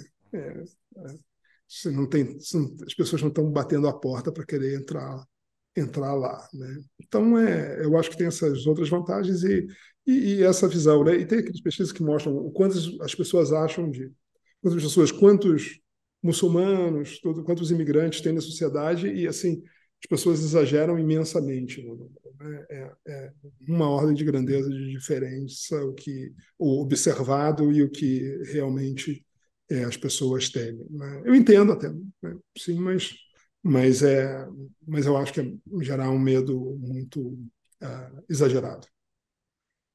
Bem, a gente tem nossos patrões, Leonardo, que são apoiadores que pagam um pouquinho a mais para participar da nossa comunidade. Eles mandam perguntas, ficam sabendo antes, mandam algumas perguntas aí para os nossos convidados. Então, tem a pergunta aqui do Diego Gil. Partindo da premissa que quem cria valor e riqueza para a sociedade é o indivíduo produtivo, qual a justificativa moral para que esse indivíduo se veja obrigado a ter a riqueza que criou confiscada e distribuída para terceiros que ele sequer conhece? É, eu não entro nessas discussões morais, axiológicas e dogmáticas, não. Assim, eu não acho isso absolutamente relevante. Primeiro, assim, eu acho tempo perdido. É, eu acho que isso vai. É, não é uma boa não é bom para o liberalismo ficar, nem na sua divulgação, nem na sua aceitação, ficar é, batendo nessa tecla, é, sem entrar no economês. Existem transferências que são que aumentam o bem-estar geral. Então, se eu for um utilitário, como eu acabo sendo um utilitarista de certa forma, é, transferências aumentam o bem-estar. Então, se meu critério moral é aumentar o bem-estar geral da sociedade, não vejo problema, absolutamente problema nenhum uh, uh, nisso, né? É, mas é claro, eu concordo que essa tributação deve ser primeiro justificada e outra deve ser um, né, no bom economês, o menos distorsiva possível. Né? Deve é. Não deve mudar o comportamento do indivíduo, deve mudar o mínimo possível o comportamento do, do indivíduo, que me parece que isso, né, é, quando, quanto mais você fizer isso, mais a liberdade, as escolhas dele estão sendo violadas. Então você tem que fazer um sistema tributário que seja minimamente menos distorsivo possível. Mas essa discussão de eu acho tremendamente, eu também isso eu acho tremendamente chato, essa coisa de, né, de ficar discutindo aqui essas coisas, princípios morais, é talvez isso uma coisa vocacional, assim, eu acho isso tremendamente chato, e também, como vocês podem ter visto, também ficar definindo o conceito formalmente, eu acho isso é, é, tem gente que gosta, né? É, eu, para mim, não é minha não é minha praia, né? Eu fico pensando mais assim, o que que dá para mudar para melhor, é, do que ficar muito ao redor do conceito em si. Né? É, Deixa eu aproveitar então. Definição, qual seria... uma definição precisa. Né? Mas deixa eu aproveitar, qual seria, por exemplo, um sistema de tributação que tu acha que seria menos, enfim, danoso para a sociedade? Porque eu penso, por exemplo, imposto de renda, uh, ele não afeta naturalmente o incentivo humano de querer ganhar dinheiro, tá, em alguma maneira, de acumular afeta. capital? Afeta. Bom, tem aí tem uma discussão é, imensa feita aí. O único imposto que não seria distorsivo seria é, o não distorsivo seria o lump sum. Todo mundo paga o mesmo, o mesmo não percentual da renda, o mesmo valor é, é, é, a cada início de período. Esse seria o único que não seria distorsivo, mas esse você obviamente não aceita que você não quer é, você tem uma, uma ideia também de que né, é, se você vai igualar o sacrifício, então os mais ricos têm que pagar mais. Então, uh, então aí você já, já quebra isso. Né? Então, mas essa é uma discussão meio, meio técnica de tributação, né? É, em que você meio que combina essas duas coisas. É claro que é aquela coisa, né? E esse eu acho que é um bom exemplo. Ao invés de ficar preocupado com a discussão conceitual de qual é a justificativa moral para isso, vamos pegar os sistemas, vamos pegar as distorções malucas que a gente tem e vamos nos livrar das maiores maluquices. É uma visão meio pragmática minha, né, que não está muito preocupada com, com esse tipo de, de, de discussão conceitual, né, é, com essas justificativas morais, essas coisas. Mas é assim, olha, sejamos utilitaristas, pragmáticos, então vamos primeiro acabar com as distorções mais alopradas que tem, e daí a gente e mais que geram maiores problemas para a sociedade, maiores prejuízos, inclusive para a liberdade dos indivíduos, e aí a gente vai é, depois discutindo isso. Né? Ou seja, vamos cuidar dos, dos roubos justificados que fazem é, é, mais dos roubos menos justificados é, para depois discutir se todo roubo é justificado ou não. Vamos pegar os mais absurdos, se livra desses, e daí em diante a gente conversa das outras coisas. Entendido. O pessoal que não entendeu do negócio quando o Leonardo falou sobre os corredores dos supermercados aqui nos Estados Unidos, eu acho que no Brasil não tem, né? Os corredores específicos de comidas regionais de, de outros lugares do mundo, assim. Então, tipo, no corredor do arroz, lá onde tem as coisas básicas, tem o arroz, mas aí tem o arroz específico de determinada região lá nos regionais. Aqui no perto de mim aqui tem o corredor latino, tá escrito lá na plaquinha latino, mas tu, tu vai lá, tem coisa indiana. Então, aqui em Denver, eles consideram estrangeiro latinos e indiano. E é o melhor arroz para se fazer, para ficar mais parecido com o nosso, é o arroz indiano, basmati. Fica a dica Uma, de culinária. Eu, eu conheci, eu conheci um senhorzinho no, em Los Angeles faz uns anos, e aí ele disse assim, muito certo, disse assim, eu não como comida étnica, eu só como comida italiana e mexicana. Para ele, em Los Angeles, ele não considerava, ele não considerava comida étnica é, italiana ou mexicana. Assim, estava certo disso. E não é mais assim, é a coisa do dia a dia. Já, já foi incorporado à cultura. Ninguém fica assustado mais e, e, e simplesmente faz parte. Né? Prato, é, prato padrão aqui em qualquer restaurante é, tem abacate. É, tem qualquer qualquer restaurante tem coisa com abacate. Isso é bem latino, né? O, tem a pergunta de um patrão aqui, agora vamos para a política do Brasil. Uh, não, não política do Brasil, mas política. Podemos dizer que neoliber... Uh, Rodrigo Litt, podemos dizer que o neoliberalismo é necessariamente uma política de direita ou pode ser associada à esquerda também? Zé, não sei, cara. Realmente eu não, eu não sei, assim, porque é aquela, é aquela história, né? O que, que você chama de, de direita e esquerda, né? É, é, vai lá aquela definição, ah, se você está mais preocupado com igualdade do que com, com, com eficiência, né, é, é, então você é mais de esquerda, né? É, mas também você pode dizer que esquerda está menos preocupada com a liberdade humana, coisa assim. Eu acho sempre, sempre é, complicado isso. Tem algumas políticas que alguém poderia dizer, se eu digo assim, é, se você pensar a esquerda como oposição ao conservadorismo, obviamente, se, eu, se é a liberação das drogas e liberdade é, e fronteiras abertas, vão dizer, nossa, você é um cara de, né, de esquerda.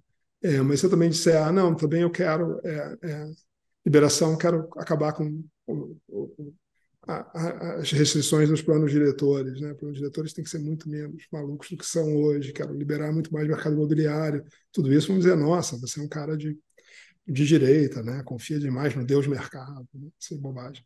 É, é, é, esse, então vai ser também é, é, criticado por, por aí. Né?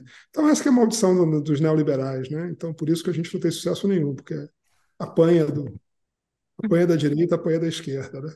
Mas assim, a gente se diverte. Né? Nessa sopa de letrinhas do Brasil de partidos, tu acha que tem algum partido que seja liberal ou que seja neoliberal? Ah, não, não, não sei, eu acho que não, cara. Eu nem, eu tento não, não acompanhar a política partidária para não me chatear, assim. Já me chateio suficientemente com, com o que transborda de política econômica, né? Com política partidária eu não, não vejo, não vejo nada assim e não, não arrisco falar de ninguém porque a, a chance de eu, de eu de que eu diga não, né? Fulano é bom, tudo mais, e no dia seguinte o cara vem com uma ideia muito infeliz é, é, por experiência passada é, é muito grande, né? Assim, então a chance de se decepcionar é muito grande. Eu acho que tipo isso é uma coisa que as pessoas têm que levar em conta, né? Assim, é, se nossos políticos são de pior qualidade, a gente não pode confiar neles é, para a gente tem que confiar menos do que a gente confiaria em políticos melhores. Então, eu acho que isso tem que ser tem que ser é, por qualquer sei lá porque eles são de pior qualidade isso não me interessa mas é se, se eles são em geral né, é, tendem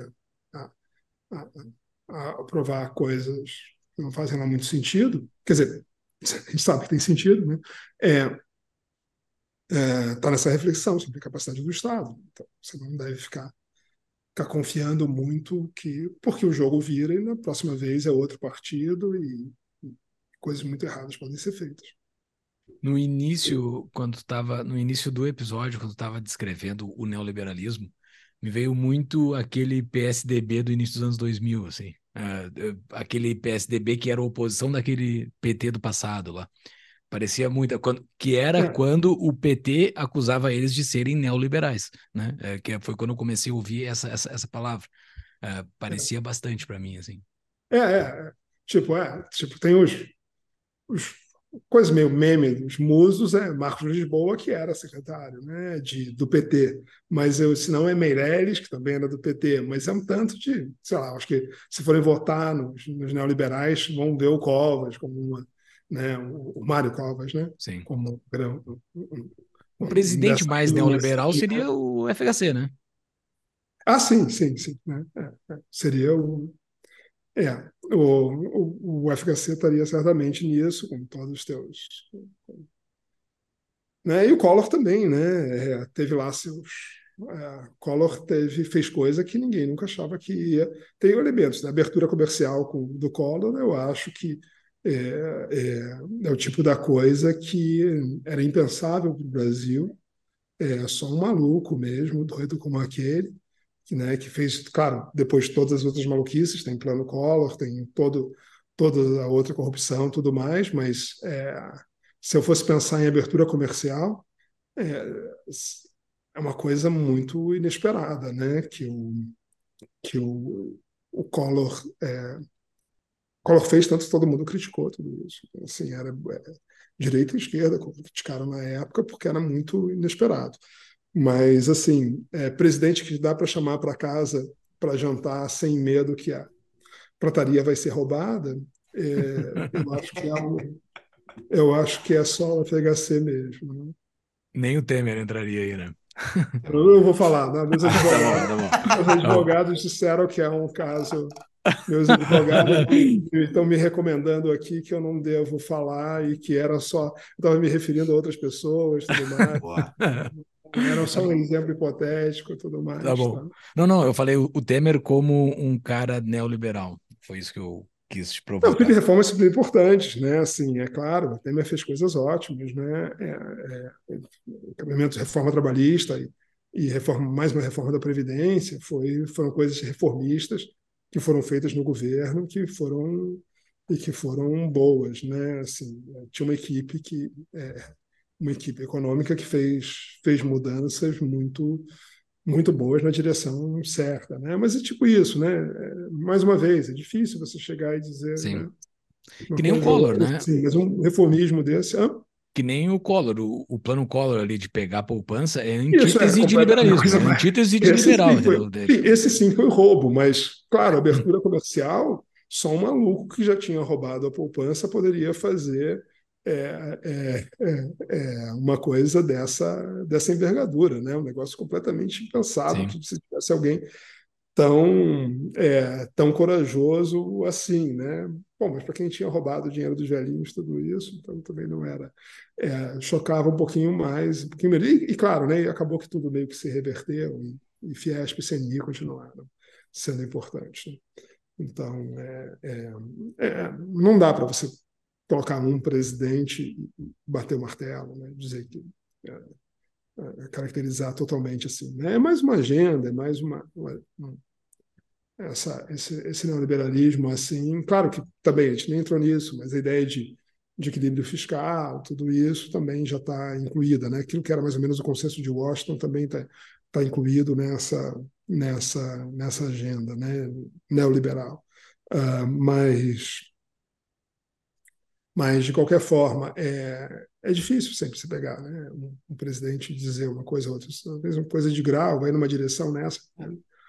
Elementos, né? Abrir a economia no outro sujeito roubou dinheiro mesmo, né? É, é. é difícil, é difícil mesmo você, você uhum. poder colocar numa caixinha. Pergunta final aqui do Frian Capstan.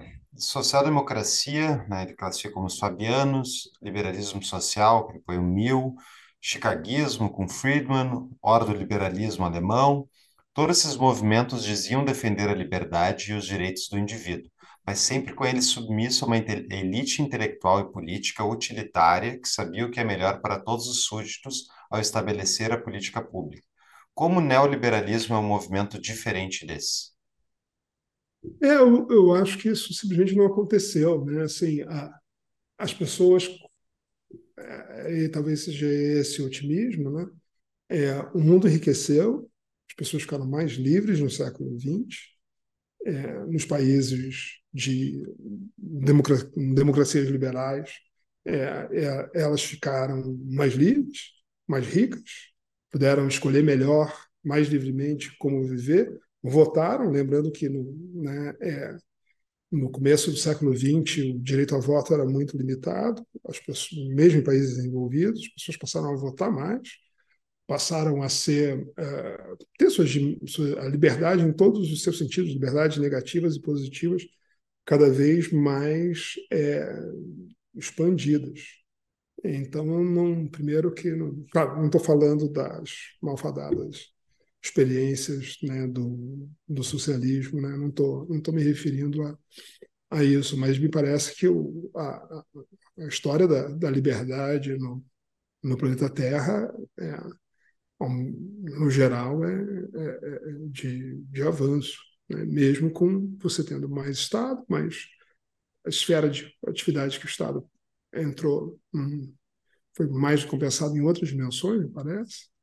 Uh, e uh, se o neoliberalismo está. Né, tá, tá, se essa agenda neoliberal era justamente. É, pode dizer que é, é um movimento de, de elite iluminada, tudo isso, bom, todo vai ser, né? É, ninguém vai dizer que você vai ter. É, nenhum movimento vai, vai partir do, do pressuposto de não, não, nós somos burros obscuros, né? somos o lumpen aqui que vai fazer o movimento, não vai fazer, né? Ou, ou vai dizer que não é iluminado, vamos dizer, nós não sabemos o que é bom, né? É, talvez somos populistas de direita e esquerda vendam isso, né? A ideia de que confia no líder que ele que sabe o que é bom para vocês. Né? É, eu acho que a ideia de você ter princípios e debater esses princípios, debater princípios não, ter orientações gerais, né? não dogmáticos, né? você ser e você se preocupar com algumas coisas do tipo, olha, né, é, a gente gosta de mercado, a gente quer expandir mercado, a gente quer desregulamentar, e por outro lado, a gente também se preocupa com pobreza, a gente se preocupa com desigualdade, a gente se preocupa com outros seres humanos que não precisam ser do teu país. É, isso me parece está no debate das ideias, está no mundo das ideias, né? Está tá tentando influenciar, está no, mercado de ideias, tentando influenciar. Não é é claro que se eu fosse imperador teria resolvido tudo, né? Mas como eu infelizmente vocês não vão, é, ninguém vai, vai, me votar imperador, nem eu mesmo, né? É, é, não, não, sou insano o suficiente para isso. Ah, não me parece nenhum problema você ter uma uma agenda de, de orientações e defender isso. Né? Todo mundo tem. É, não dá para acreditar também que quem é anarcocapitalista que seja também não está acreditando que é uma elite iluminada, que tudo isso, que é porque as pessoas votam e elas não votam por essa é, agenda aí, né? é, com todos os problemas que existe a, a democracia, né? Uh, então, eu acho que assim, é só mais uma, mais só um grupo no mercado de ideias. E eu também não vejo problema nenhum nisso. Né? É, contanto que esteja do lado da liberdade, contanto que, olha, sente na mesa dos adultos. Uh, eu não vejo problema nenhum de ter sentar com mais gente para discutir. Bem. Nós temos, uh, foi citado aqui no decorrer do episódio, uh, John Stuart Mill, nós temos dois episódios sobre ele, um com o professor Gustavo Inácio de Moraes, lá o episódio 65, que nós falamos especificamente sobre John Stuart Mill, e também fizemos um estudo de livro, o episódio 158, sobre o livro sobre a liberdade, do, do John Stuart Mill. Uh, uh, são dois episódios para vocês seguirem entendendo quem é esse cara que o monastério citou bastante. E também um, um, outro termo que o Monastério citou bastante, que foi o otimismo. Nós temos um episódio sobre o livro O Otimista Racional, que até agora, para mim, está o meu melhor livro de 2023, que é muito bom. Então, é um episódio recente. Ouçam lá o episódio 221, uh, eh, que tem teses muito boas para o mundo, para ver que o mundo não está indo para o buraco, né? O mundo está indo para um lugar talvez melhor, né? Uh, era isso. Léo, dicas de livro e considerações finais e dá o teu pois arroba é. também para o pessoal. É, não, vamos lá. Nas dicas de livro eu tinha, tem, tem... Pediram um, eu vou dar dois. Tá? À vontade. É, uh, tem um livro do Krugman, antes do Krugman ficar cronista de jornal, que é um livro de comércio internacional que se chama Internacionalismo Pop que eu acho muito bom. É, eu acho que está fora de catálogo, mas eu recomendo. O livro dele de economia internacional é muito bom, mas aí é, é um livro introdutório, mas tem que ser o leitor. Mas assim, mas o Internacionalismo Pop é um livro muito bom para para destruir alguns mitos de indústria nascente, de ah, precisamos investir em, em setores de alto valor agregado, é, os países estão numa concorrência entre si, precisamos ser mais rápidos que os outros, esse tipo de, de ideia que está muito no, muito no debate público, que é basicamente errado. O Krugman, antes de ter virado né, militante político, assim, mais, é, é, quando ele fazia coisas de teoria e ele estava preocupado também em divulgar as ideias, as boas ideias de comércio internacional, é, esse eu acho um livro muito bom, tem, tem em português. E, mas eu queria é, um outro livro em inglês, que é do, do David Friedman, que é o, né, o, o, filho do Milton, e que ele é mais, bem mais, né, ele diz que o pai é um, é um estatista, né? Mas ele tem um. Ele é é anarcocapitalista, né? Mas é, anarcocapitalista radical. Ele é. É, ele, é, ele é super super excêntrico assim, mas ele tem um livro que é pouco lido e que eu recomendo, que é chamado The Hidden Order, Order, a ordem oculta. Esse é um livro para pensar como o mercado funciona, que é, eu achei assim, mesmo tendo, né, tendo uma formação como economista, tudo isso, ele algumas ideias ali eu nunca tinha pensado do jeito que ele que ele pensou. Assim, é um melhor, é o melhor livro de introdução à economia que eu posso pensar e feito por um cara que é, é anarcocapitalista, mas a pegada dele não é tão austríaca assim. Ele nunca é, teve uma economia, né? Ele nunca teve uma aula de, de, de, de economia, da aula de economia, mas nunca teve uma aula de economia. É, mas eu acho o livro maravilhosamente bem escrito, um livro de divulgação científica, uh, e que, justamente, eu acho que é uma. É a, é a mão invisível ali, é um, ele destrinchando o funcionamento da, da mão invisível numa prosa e com umas sacadas que eu acho que está no nível dos dos melhores autores da, da área e, e, é um livro que eu acho pouco lido, assim, por isso que eu recomendo. Show, vai, vão estar nas notas dos episódios dois livros. E o teu arroba, Léo? Ah, Só é L Monastério, L Monastério uh, é, é, no Twitter. Ah. Né? Então, é, é, haters são bem-vindos. Geralmente eu coloco no mudo, então é, mas eu tenho meus de estimação nos dois extremos, e aí eu, eu me divirto. Boa. Vai Vendeu bem este segundo livro aí, eu acho que eu vou comprar ele. É, achei bem interessante também. Ah, mas, Léo, muito legal, achei um bom papo aí para a gente dar uma destrinchada nesse termo tão criticado publicamente. Te agradeço o seu tempo e é isso aí. Sem considerações finais? Não, só agradecer, foi super divertido, gostei muito do papo. Assim, é, eu, eu, eu, lamento não ser tão ser mentalmente tão organizado para fornecer os conceitos, definições, mas aí é problema de nascença, não posso fazer, não posso fazer isso. Eu mas agradeço, foi super divertido. Valeu. Bom, para nós também. E as notas vão, vão estar bem completas aí, com várias referências sobre neoliberalismo, inclusive do site esse neoliberal.com.br, eu acho, que é o que tu é isso, enfim, isso. Por favor. Isso vai ter ali, inclusive, textos explicando neoliberalismo e as diferenças de neoliberalismo para liberalismo, e, enfim, a, toda, toda a conceituação do termo. Léo, muito obrigado. Só, só, só isso, Paulo. Esqueci de divulgar os amigos do neoliberais.com. É, visitem o site, lá tem o Museu das Culpas Neoliberais, que é uma coletânea que eles fazem de todos os males do mundo que já se atribuiu ao neoliberalismo, né? E os textos estão lá também. Desculpa eu não ter voltado ao assunto e, e incentivar o pessoal a conhecer ali os neoliberais brasileiros. Tá? Mas muito obrigado. Obrigado, Léo. Até mais. Até mais.